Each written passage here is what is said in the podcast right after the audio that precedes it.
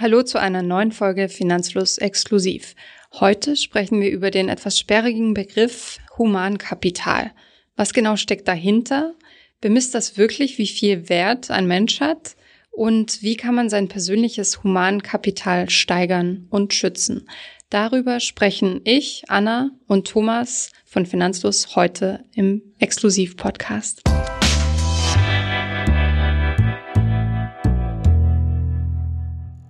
Herzlich willkommen zu dieser neuen Folge. Heute geht es um das Thema Humankapital. Ein Wort, ähm, das erstmal sehr sperrig klingt, was aber im Thema ähm, Finanzen sehr wichtig ist. Ähm, Anna, willst du uns vielleicht erstmal sagen, was denn Humankapital überhaupt ist oder wie man das so definieren kann oder was man sich darunter vorstellen kann?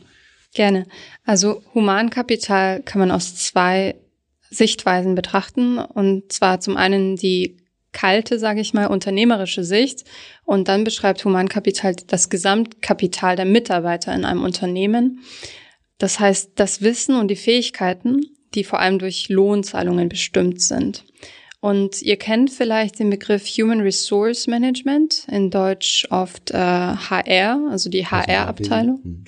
in Unternehmen, genau. Und die ist dafür zuständig, Mitarbeiter zu entwickeln, Mitarbeiter zu akquirieren, äh, Mitarbeiter zu managen um eben das optimale Ergebnis auch finanziell für das Unternehmen rauszuholen. Genau, das heißt, das Ganze kommt aus dem betriebswirtschaftlichen oder aus dem betriebswirtschaftlichen kennt man das zumindest. Ähm, klingt so ein bisschen, ja, ein bisschen kalt. Also das eine Kapital hast du auf der Bank, das andere Kapital sind die Maschinen und das dritte Kapital sind die Mitarbeiter. Aber wenn man das Ganze jetzt mal auf sich persönlich bezieht, es gibt ja auch das individuelle Humankapital, ne? Ähm, wie, wie würdest du das denn definieren oder was, was versteht man darunter? Also das individuelle Humankapital beschreibt dein komplettes Arbeitseinkommen von heute bis zum Beginn deiner Rente. Also deine arbeitsfähige Zeit in deinem Leben bereinigt um die Inflationsrate. Das heißt, das ergibt deinen ähm, Barwert oder dein Kaufpotenzial. Ähm, warum minus Inflation? Ähm, heute ist das Geld, wie ihr wisst, tendenziell mehr wert als in drei Jahren. Und das heißt, man muss das dadurch bereinigen, um auf den richtigen Wert zu kommen. Kaufkraft bereinigen, genau. Also unter dem Humankapital kann man also quasi deine ähm, deine Einkommensfähigkeit verstehen. Ne? Also genau. zum Beispiel, es gibt ja im Endeffekt gibt es ja zwei Möglichkeiten, wie du deinen Unterhalt bestreiten kannst. Entweder durch, ähm, du hast ein großes Vermögen und hast Kapitaleinkünfte. Ähm, das ist vermutlich für die wenigsten von uns der Fall, zumindest bei den jungen Leuten. Und das Zweite ist, du hast deine Arbeitskraft. Und diese Arbeitskraft hat ja einen gewissen monetären Gegenwert, also das, was du quasi ähm, entweder als Angestellter als Lohn überwiesen bekommst oder auch äh, als selbstständiger Freiberufler ähm, an Einnahmen hast. Und wenn man das jetzt zusammenrechnet, kommt man auf ziemlich hohe Beträge. Und ähm, ja, vermutlich äh, wird das bei den meisten Menschen sogar Millionenbeträge sein. Da, da haben wir einen Rechner auf unserer Website unter finanzus.de ähm, kann man das, äh, kann man sich sein eigenes Humankapital nachrechnen lassen. Und ähm, genau, von daher ist jetzt die Frage, also berechnet wird das Ganze ganz einfach, indem du sagst, okay, mein Monatslohn ist so viel, mal zwölf und mal die Zeit bis zum Renteneintritt. Und dann kommt man halt auf diese Zahl und muss das noch abzinsen mit der Inflationsrate, um auf die gleiche Kaufkraft zu kommen. Genau, und man muss natürlich auch die Gehaltssteigerung mit berücksichtigen. Wenn die die Inflation ausgleicht oder sogar übersteigt, dann kommt am Ende mehr raus. Und wenn man eben keine gute Gehaltssteigerung ähm, hat, die die ähm, Inflation ausgleicht, dann entsprechend abnehmend. Ähm, wie du sagst, also wir hatten schon mal ein Video dazu und da hast du die Zahl genannt bei ungefähr 90 Prozent der unter 30-Jährigen oder um die 30-Jährigen ähm, beträgt das Humankapital ähm, den größten Anteil am Vermögen, das wir besitzen, auch wenn es noch nicht realisiert ist sozusagen. Genau, das ist ein wichtiger Punkt. Das heißt, in deine gesamte Asset Allocation, also deine Vermögensaufteilung, solltest du dein Eigenkapital mit einbeziehen. Das bedeutet, ähm, und das ist übrigens auch der Grund, warum du dir erlauben kannst, ähm, als junger Mensch eine besonders hohe Aktienquote zu fahren und dann später weniger. Denn wenn du quasi noch den gesamten, deinen gesamten Einkommensberg vor dir hast, also den noch verdienen wirst, ist das noch dein größter ähm, ja, Einkommenstreiber. Und wenn du auf der anderen Seite zum Beispiel sagen wir 90 Prozent hast du genannt, ne? auf der anderen Seite hast du dann also 10 Prozent Vermögenswerte und die investierst du zu 100 Prozent in Aktien, dann ist es in deiner gesamten Asset Allocation, wenn man das Humankapital mit berücksichtigt, in Anführungszeichen nur 10 Prozent. Und je älter du wirst, desto geringer wird dein Humankapital, weil du immer weniger verdienen kannst, also hast weniger Zeit, mhm. ähm, noch Geld zu verdienen. Und auf der anderen Seite wächst idealerweise dein Vermögen. Das heißt, das sind so quasi so kreuzende Linien. Das eine nimmt ab, das andere nimmt zu. Und ihr merkt vielleicht schon, also Humankapital ist eine theoretische Größe, die man auch ausrechnen kann. Wir haben, wie gesagt, sogar einen Rechner dazu programmiert. Aber am Ende kann das Leben auch ähm, anders laufen. Man kann den Job verlieren, man kann krank werden. Man hat dann vielleicht statt 67 Jahren nur 50 Jahre gearbeitet und ist in Frührente. Das heißt, das ist keine Vermögensgröße, an der ihr euch strikt orientieren solltet genau. sondern nur ein Orientierungswert. Auf der anderen Seite ist es natürlich gut, immer da so eine Überschlagung zu machen. Ähm, aber wie gesagt, du hast halt in so einem Rechner immer extreme Annahmen drin, ja, so gut wie alles. Also das einzig Feste ist quasi dein heutiges Gehalt. Die Gehaltssteigerung kannst du nicht prognostizieren, die Inflation kannst du nicht prognostizieren. Aber ähm, all in würde ich sagen, ist es doch eine ganz gute Schätzung, die man auch alle Jahre mal wiederholen kann. Mhm. Wollen wir mal ein Beispiel durchrechnen mit unserem Finanzfluss Humankapitalrechner? Sehr gerne. Und zwar müsst ihr da euer Alter angeben, den geplanten Renteneintritt, das Nettogehalt, die Gehaltssteigerung in Prozent und die geschätzte Inflationsrate. Wir haben jetzt mal ungefähre Durchschnittswerte mhm. angelegt und ähm, orientieren uns beim Alter an unseren Hörern, mhm. an unseren jüngeren Hörern. Und zwar haben wir das Alter von 20 eingegeben, den Renteneintritt von 67, was dem gesetzlicher Renteneintrittsalter. Genau, der Zeit zumindest der entspricht. Zeit. Dann das monatliche Nettogehalt haben wir etwas hoch mit 2000 Euro angesetzt, aber machbar. Jährliche Gehaltssteigerung zwei Prozent. Das dürfte auch ungefähr dem Durchschnitt entsprechen. Geschätzte Inflationsrate 1,84 Prozent. Weil das eine, ja, weil das ein 30-jähriger Durchschnitt ist. Mhm. Genau. Das heißt, du würdest dann rauskommen, ähm, 47 Jahre würde diese Person dann noch annehmen, die 67 minus die 20. Und dann kommst du auf, auf ein Gesamteinkommen, also alles, was du verdienen wirst, auf ein, von 1,8 Millionen ungefähr, also 1.843.000, um genau zu sein. Und wenn du das Ganze dann abzinst in heutiger Kaufkraft, also sprich die Inflation abziehst, kommst du immerhin auf 1,1 Millionen. Und ähm, genau, das war eigentlich so jetzt ähm, das kleine Beispiel, um halt zu zeigen, dass die meisten Menschen, wenn man die gesamte, äh, wenn man alles betrachtet, äh, heute schon Millionär sind. ja, vielleicht sollten wir die Folge so überschreiben, dann ist es du bist ein bisschen schon Millionär, Clickbait. ohne dass du es weißt. ja. Ein bisschen mehr Clickbait. Ja, also ähm, wie ihr seht, das sind sehr interessante hohe Summen, die da rauskommen und deshalb lohnt es sich auch, dieses Humankapital zu steigern, beziehungsweise es zu erhalten, indem man darin investiert. Genau. Wie tue ich das? Ähm, vielleicht nochmal, also bevor wir darauf eingehen, noch ein mhm. ganz kleiner Punkt, nämlich ähm, häufig, wenn ich so gefragt werde, worauf äh, sollen sich junge Leute konzentrieren oder ja, dann ähm, rate ich ja meistens den Leuten ab, ähm, gewisse Dinge zu overengineeren. Das bedeutet zum Beispiel Ewigkeit nach dem richtigen Depot zu suchen oder 75 verschiedene ETF-Strategien sich zu überlegen. Denn gerade diese Zahl, ja, also das Vermögen am Anfang ist noch ziemlich gering, aber das Humankapital ist ziemlich hoch. Das heißt, wenn man wirklich was in seinem Vermögen machen will, macht es Sinn, sich mit dem Thema Einkommenssteigerung, sprich Humankapitalsteigerung zu beschäftigen. Man kann es ja im Endeffekt nennen, wie man möchte. Und ähm, genau, da hat man wirklich den allerhöchsten Hebel. Weil du kannst ja mal in dem Rechner gerade spaßhalber eingeben, wenn wir jetzt zum Beispiel nicht von zwei Prozent ähm, ausgehen, sondern von drei Prozent Gehaltssteigerung, würden wir schon auf stolze 2,4 Millionen Einkommen mhm. kommen und 1,4 Millionen inflationsbereinigt. Das heißt, da macht es schon mal einen ziemlich starken Unterschied. Ja. Stimmt. Das erinnert mich an einen Ratschlag meiner Mutter, als ich, als ich 18, 19 war und Nebenjobs gearbeitet habe und immer schon fleißig gespart habe. Dann sagte sie, Anna, du konzentrier dich auf dein Studium. Ähm, später ja. wirst du viel mehr Geld, viel schneller sparen können. Ja, das stimmt schon. Ähm, du solltest das Studium sicherlich nicht vernachlässigen, aber ein anständiges Money Management und eine Sparroutine frühzeitig zu entwickeln, mm. ist vielleicht auch nicht so verkehrt. Ja, ich glaube, so ein Zwischending. Beides Zwischen ist wichtig. Beiden. Einfach nicht mehr schlafen und dann passt. nee, Spaß. Gut, okay. Ähm, Humankapital steigern, hast du drüber gesprochen. Genau. Also wie ich vorab schon gesagt habe, ähm, das klingt alles schön und gut und ja, noch 47 Jahre arbeiten und dieses tolle Gehalt erzielen und so weiter. Aber das klappt natürlich nur, wenn ihr auch so lange gesund seid. Mhm. Deshalb ist ein wichtiger Faktor, ähm, wie man in sein Humankapital investieren kann, gesund zu leben, Sport mhm. zu machen, genug zu schlafen. Das ist, glaube ich, ein oft unterschätzter Faktor. Und ähm, ja, sich auch mal Wellness oder Urlaub zu gönnen.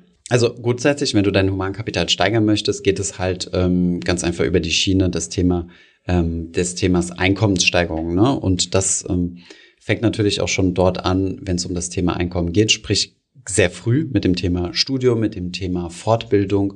Denn im Endeffekt musst du ja irgendwas liefern, egal ob du jetzt selbstständig Unternehmer bist und deinen Kunden was liefern musst oder ob du im Angestelltenverhältnis bist und einen Impact in der Firma haben musst, ähm, kannst du halt dein Humankapital mit all dem steigern, ähm, was dir halt die Möglichkeit gibt, dein Einkommen zu steigern und dich auch zukünftig gut zu positionieren, ja.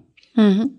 Und diese Wissensanreicherung, die mhm. muss nicht nur über eine Universität stattfinden oder über eine Ausbildung, ganz klassisch, sondern heutzutage gibt's ja ganz viele auch kostenlose Möglichkeiten, die super niedrigschwellig sind. Also ich kann Online-Kurse belegen, ich kann kostenlos Sprachen lernen via App, ähm, ich kann mir Programmieren beibringen in irgendwelchen Gruppen auf Facebook, ähm, ich kann SEO-Kenntnisse lernen Programmieren ist immer mein Lieblingsbeispiel, weil es gibt so viele Programme. Also das ist so das, der typische Studiengang, den du nicht studiert haben musst, um, äh, um guter Programmierer zu werden, sondern es gibt auch studierte Programmierer, die nicht so gut sind und andere, die halt so äh, nonstop da herauszufinden, ähm, herausfinden sind, was es so für Neuerungen gibt, ist immer ein ganz gutes Beispiel. Ich denke, in unserer heutigen Zeit macht nicht mehr das, also wir sind ja derzeit in einem, in einem Hochpunkt. Es hat, gibt ja so viele Studierende oder Studierte wie noch nie zuvor. Mhm. Das bedeutet, es wird jetzt langsam so ein bisschen ähm, ja wie einen Schulabschluss zu haben. Es ist Standard. einfach mittlerweile genau ein Standard und es gibt andere Abgrenzungsmerkmale, auf die man sich dann konzentrieren sollte. Und wenn ihr eben solche Skills euch aneignet, dann heißt es nicht unbedingt nur, dass sie euch nützlich sein können in Form von einem höheren Gehalt oder in Form von einer Selbstständigkeit. Man kann sich ja nebenher auch ein passives Einkommen zum Beispiel aufbauen. Das ist ja auch im Internet äh, viel zu sehen. Nicht mhm. alles gleich ernst zu nehmen, aber mhm. ähm, da gibt es ja Möglichkeiten, wenn man zum Beispiel Kurse anbietet oder was vertreibt. Ich habe neulich auch äh, wieder gelesen von Menschen, die sich so einen Amazon Store aufgebaut haben und sowas. Mhm. Da gibt es ja super viele, Sehr viele Möglichkeiten. Beispiele. Ja. Mhm. mhm. Und was man auch, also Thema finanzielle Bildung würde ich jetzt hier auch gerade mal noch mit anbringen, weil ähm, was die Zahl jetzt nicht mit berücksichtigt, ne, also diese 1,1 Millionen oder 1,4, die wir gesehen haben, ist, ist das reine Einkommen. Davon muss man natürlich noch leben. Davon geht aber auch was ab, was gespart wird und das wird dann wiederum investiert. Das heißt, man darf das jetzt nicht so interpretieren, ähm, als wäre das dann quasi das Endvermögen, sondern da gibt es noch dann andere Faktoren, die reinspielen. Was noch ein ganz wichtiger Punkt ist, ähm, den wir uns äh, ebenfalls überlegt oder der ebenfalls sehr, sehr wichtig ist, dadurch, dass das Humankapital so wichtig ist und dass das quasi durch deine Arbeitskraft erzeugt wird, ist es extrem wichtig, dieses Humankapital abzusichern. Das klingt zunächst einmal ein bisschen langweilig, aber wenn du zu den Personen gehörst, in naja, weiß nicht, 99 oder 90 Prozent der Bevölkerung, die von ihrer Arbeitskraft leben, ist es wichtig, die abzusichern. Und das geht ähm, über eine Berufsunfähigkeitsversicherung. Ähm, genau, also diese Berufsunfähigkeitsversicherung ist eigentlich unserer Meinung nach eine, eine Pflichtversicherung, die man auf jeden Fall, also keine Pflichtversicherung, aber man sollte sie auf jeden Fall machen. Wie gesagt, um deine Arbeitskraft abzusichern. Und dann, wenn du genug auf die Seite gelegt hast, um potenziell davon leben zu können, von deinem, von deinem Vermögen, dann kannst du die äh, äh, Berufsunfähigkeitsversicherung kündigen. Mhm. Und da ist es ja so, dass man, wenn man schon jung daran denkt, auch Beiträge sparen kann, ne? weil es mhm. günstiger ist, dann einzusteigen, wenn man noch gesund ist und keine Vorerkrankungen mitbringt. Genau, also du hast zwei, drei, drei Hauptfaktoren. Erstens mal ist die BU-Rente, die du abschließt. Also wie viel soll dir gezahlt werden, wenn du berufsunfähig wirst? Da solltest du auch nicht zu sehr rumgeizen. Also was heißt geizen? Ich meine, da solltest du auch eher ein bisschen höher ansetzen ähm, als zu niedrig, denn wenn dein Gehalt wächst, ähm, wächst du vielleicht aus, die, aus diesem aus dieser Rente auch raus. Der zweite Punkt ist dein Alter. Der dritte Punkt ist deine, dein aktueller gesundheitlicher Zustand. Das ist wie bei der privaten Krankenversicherung, musst du dein Gesundheitsfragen ausfüllen und dann wird, äh, ja, dann kannst du, wenn es dir nicht gut geht, also wenn du, wenn du gesundheitliche Probleme hast, entweder starke Aufschläge bezahlen müssen oder du wirst komplett abgelehnt. Mhm. Und ja, gerade Leute, die in Risikogruppen arbeiten, zum Beispiel Friseure, Bäcker, ähm, was gibt's noch für Risikogruppen? Ähm, Im Bau. Maurer, ja, alles, genau, alles, was mhm. im Bau ist, ähm, da hast du sehr hohe Risiken von der Berufsunfähigkeit, aber auch Bürojobs. Denn eines der Gründe oder eines der Hauptgründe für Berufsunfähigkeit sind äh, psychische Erkrankungen. Wie zum Beispiel Burnout ist, glaube ich, auf der Eins oder auf jeden Fall unter den Top drei.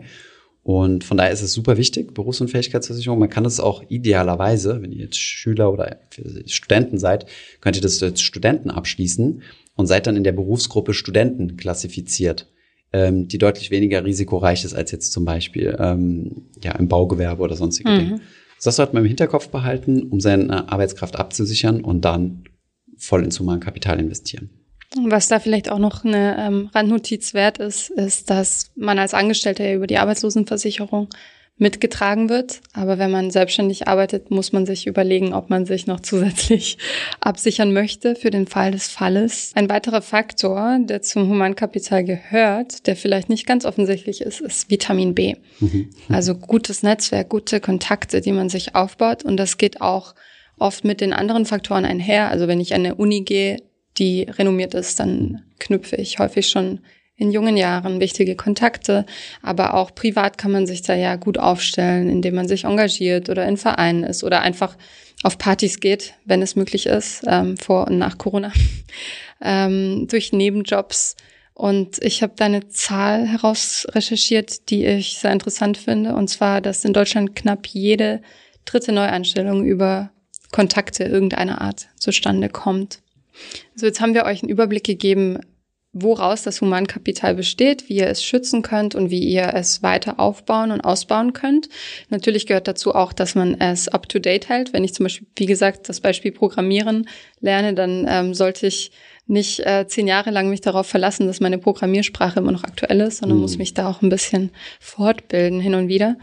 Und ein Punkt, den ich in meinem Umfeld öfter beobachtet habe, in einem eher künstlerischen Umfeld, ist, dass nicht jeder Skill, also selbst wenn du noch so viel liest, wenn es auf dem Markt nicht gefragt ist gerade oder wenn es ein Überangebot gibt, dann kannst du das nicht unbedingt in Humankapital fließen lassen. Hm. Also es zu Geld machen. Das ist eine wichtige Anmerkung, ja. Guter Punkt. Jetzt haben wir ähm, aber auch ein bisschen Kritik zu diesem Begriff. Äh, natürlicherweise, ich finde den Begriff auch extrem spärlich. Er wird übrigens ähm, im Finanzumfeld relativ selten benutzt, also außerhalb jetzt dieser harten BWL-Definition, äh, dass das Humankapital quasi die Summe deiner, des Wertes deiner Mitarbeiter ist. Und äh, du hast uns herausgefunden, dass 2004 sogar das äh, Humankapital als Unwort des Jahres gewählt wurde. Ja. Interessanter Fakt. Ja, da hat sich die äh, Sprachjury aus, aus Linguistikern und Experten in Deutschland sehr darüber echauffiert, dass es ja ein sehr verkürzter Blick ist auf den Menschen und ich glaube, wir sind uns einig, dass ähm, das für uns nur eine Betrachtungsweise ist, aber mhm. dass man natürlich nicht sagen kann, du bist dein Humankapital du wert. Du bist das wert, was du in Zukunft insgesamt kumuliert und diskontiert ja. äh, gewinnen wirst, äh, verdienen wirst. Genau, also auch da ist es so, dass das eben eine Rechengröße ist und die ist tatsächlich auch für manche Kalkulationen einfach sehr praktisch und notwendig. Wenn ihr zum Beispiel an Unfallversicherungen denkt oder auch Haftpflichtversicherung, die müssen natürlich mit irgendwelchen äh, imaginären Werten hantieren, damit sie berechnen, was zum Beispiel, wenn du, was wir natürlich alle nicht hoffen, aber wenn, wenn du einen Unfall baust und jemand ist im Rollstuhl, dann muss man berechnen, was hätte dieser Mensch an Humankapital noch gehabt. Übrigens ein interessanter Fakt noch. Ähm, du darfst äh, Mitarbeiter oder den Wert, also das Humankapital, so wie wir es jetzt quasi definiert haben, kannst du nicht auf die Bilanz nehmen. Also es ist ja keine mhm. Bilanzgröße, sondern es ist eher so, so ein, so ein Soft-Fact. Mit einer Ausnahme, und das sind Fußballclubs. Fußballclubs dürfen äh, den Wert ihrer Spieler, das ist ja dann quasi das Humankapital, dürfen sie auf die Bilanz setzen. Das heißt, wenn du jetzt einen sehr, sehr teuren Mitarbeiter quasi gekauft hast, also sprich einen Fußballspieler, darfst du den äh, bilanzieren. Das ist, äh, das fand ich ein ganz interessanter Fakt. Das wusste ich gar nicht. Cool. Beziehungsweise, ja, interessant. ähm, genau, also wie gesagt, es klingt etwas unmenschlich und vielleicht auch etwas zu sperrig, aber es hat eben auch ganz praktische Gründe. Ich habe auch mal ein interessantes Buch gelesen von einem Journalisten, und zwar Jörn Klare, Was bin ich wert heißt das. Und da stellt er verschiedene Berechnungen an, beziehungsweise recherchiert, wie zum Beispiel Versicherungsgesellschaften, aber auch Verkehrssicherheit mit dem Humankapital umgeht. Also da wird zum Beispiel auch natürlich nicht offen kommuniziert, aber intern gerechnet, ob sich die Aufstellung einer roten Ampel, also einer Ampel lohnt, um einen Verkehrsknoten sicher zu machen. Mhm. Wie viele Menschen sind da bisher gestorben? Wie viel Humankapital ist draufgegangen sozusagen? Okay, wie, also wenn du den Stau auflöst, wie schnell sind die Leute entweder auf der Arbeit oder zu Hause, haben dadurch mehr Freizeit, äh, können sich das Pendeln sparen? Okay, interessante Antwort. Ja, ja. Hast du denn schon mal Geld in die Hand genommen? Weil wir haben jetzt eben von investieren in, in Humankapital gesprochen, Geld in die Hand genommen und in dein Humankapital investiert. Echte Euros. Gute Frage. Also mein Erasmus-Studium in Paris würde ich als Investition mhm. dafür ähm, benennen. Das war am Ende dann aber doch gar nicht so teuer, weil ich noch ein Erasmus-Stipendium bekommen habe. Aber ja, natürlich war das Leben dort etwas teurer, wie du weißt. Mhm. ähm, und sonst noch Sprachkurse. wenn wir einen Hangout zusammen haben, sehe ich auch im Hintergrund immer, du hast eine prall gefüllte Bibliothek. Das ist ja auch, äh, ist ja auch eine Investition ins, ins Humankapital. Stimmt, ja, allerdings, ja. Also ich habe circa 60.000 Euro äh, da rein investiert, sprich äh, mein Studium. Und äh, das ist, das war natürlich auch eine große Frage zu sagen, weil ich das ja nicht selbst bezahlt habe, sondern es war quasi kreditfinanziert, ne? Und äh, so aus rein finanzieller Sicht ähm, schlägst du erstmal die, die Hände über den Kopf zusammen, weil das in die Kategorie ähm, Konsumkredit mhm. reinfällt, also rein, also Privatkredit. Und äh, da musst du natürlich auch eine Rechnung aufstellen. Und wenn du dann die Box Humankapital aufmachst und sagst, okay, gut, ich habe es jetzt sehr rational gemacht, das kann man nicht immer. Also wenn du jetzt zum Beispiel sagst, ich kaufe mir jetzt ein Buch, dadurch gehe ich davon aus, dass ich in Zukunft so und so viel mehr verdienen werde, dadurch, dass ich das lese, ist nicht so einfach. Bei mir im Studium habe ich dann halt angesetzt und gesagt, okay, das durchschnittliche Jahreseinkommen von dieser Uni liegt da und da. Und dann kannst du das rationalisieren und sagen, okay, das liegt über dem Durchschnitt, wenn ich jetzt an eine normale Uni gehen würde, in Anführungszeichen, mhm. und das dann quasi äh, gegenrechnen. Ja, tatsächlich sind ja manche ähm, sehr gut bezahlte Berufe in Deutschland auch mit so einer teuren Ausbildung verbunden. Ich denke da an die Pilotenausbildung, die, glaube ich, 50.000 kostet ungefähr. Psycholo Psychotherapeutenausbildung auch. Oder auch im Ärzte, ne? Bereich. was du ja berücksichtigen musst. Oder ich meine, wir haben ja hier in Deutschland eher eine Sie sind die Universitäten ja quasi gratis, beziehungsweise mhm. du zahlst sehr, sehr geringe Studiengebühren, als wenn man es jetzt im Ausland vergleicht. Was man natürlich auch nicht vergessen darf, ist, dass es nicht, nicht nur weil es gratis ist, ist es nicht kostenlos. Äh, sondern die Kosten trägt dann nur ein anderer. Ne? Ähm, zum Beispiel erstens mal trägst du, also trägt der Staat die Kosten, klar, ne? der die, die Universitäten finanziert und somit der Steuerzahler. Und auf der anderen Seite hast, anderen Seite hast du natürlich auch Opportunitätskosten, wenn du zum Beispiel eine sehr lange Ausbildung hast, zum Beispiel zum Arzt oder so, heißt es ja, dass du über einen sehr langen Zeitraum nichts verdienen kannst. Jetzt verglichen zum Beispiel mit deinem Grundschulkameraden, der ähm, sagen wir mal, nach der Realschule direkt eine Ausbildung angefangen hat und quasi mit 16, 17 schon anfängt zu arbeiten, bist du dann als Arzt wirklich in, in wie nennt man das, in Brot und Butter kommst, ne? Brot und Butter, ja. Brot und Butter kommst, dann ähm, ja, bis dahin dauert es noch ein bisschen und das sind ja quasi deine Opportunitätskosten, die du hast. Also nur weil du jetzt Geld auf den, also nicht unbedingt direkt Geld auf den Tisch legst, kann es trotzdem eine Investition sein, dann halt in Form von Zeit. Mhm. Also ich finde, es ist eigentlich ganz ermutigend zu wissen, dass man auch ohne was zu bezahlen, also lesen, man kann sich ja ein Buch auch zur Not ausleihen oder ein E-Book kaufen oder äh, mieten, ähm, in sein Humankapital investieren kann. Aber ich möchte noch erwähnen, man ähm, kann sich nicht allein darauf verlassen. Also wie gesagt, nicht jeder Skill ist gleich gefragt, mhm. aber es gehört vor allem im beruflichen Kontext ja auch immer dazu, dass man die Augen offen hält, dass man Chancen ergreift, dass man eben auch flexibel bleibt und Soft Skills. Die gehören, glaube ich, auch zum humanen Kapital, habe ich gelesen. Also, dass man empathisch ist und dass man im Team arbeiten kann und so weiter. Ich kann ja die hellste Birne sein, aber wenn ich nicht menschlich okay bin, hm. bringt mir das nichts. Ich meine, wie gesagt, es lässt sich halt nicht alles so leicht berechnen. Ne? Als wir angefangen haben, YouTube-Videos zu machen mit Arno, hatten wir vermutlich einen katastrophalen Stundensatz. Äh, äh, die ersten, würde ich mal behaupten, zwei Jahre oder so. Und das hätte gut gehen können oder auch nicht.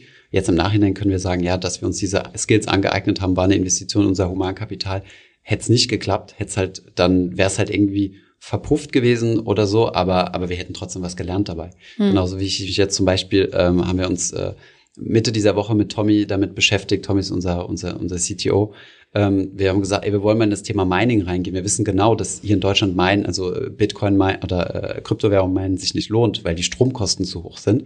Aber trotzdem wollten wir uns damit beschäftigen. Und wer weiß, vielleicht, vielleicht hilft uns das irgendwann. War es eine Investition in so Humankapital, äh, drei, vier Stunden abends noch länger zu bleiben und vielleicht auch nicht. Also es ist halt kein fester Return, aber trotzdem ist es immer gut, das so zu, oder manchen Leuten hilft's, die halt eher sehr rational ticken, zu sagen, okay, ich kaufe mir jetzt dieses Buch, aber das ist eine Investition in mich.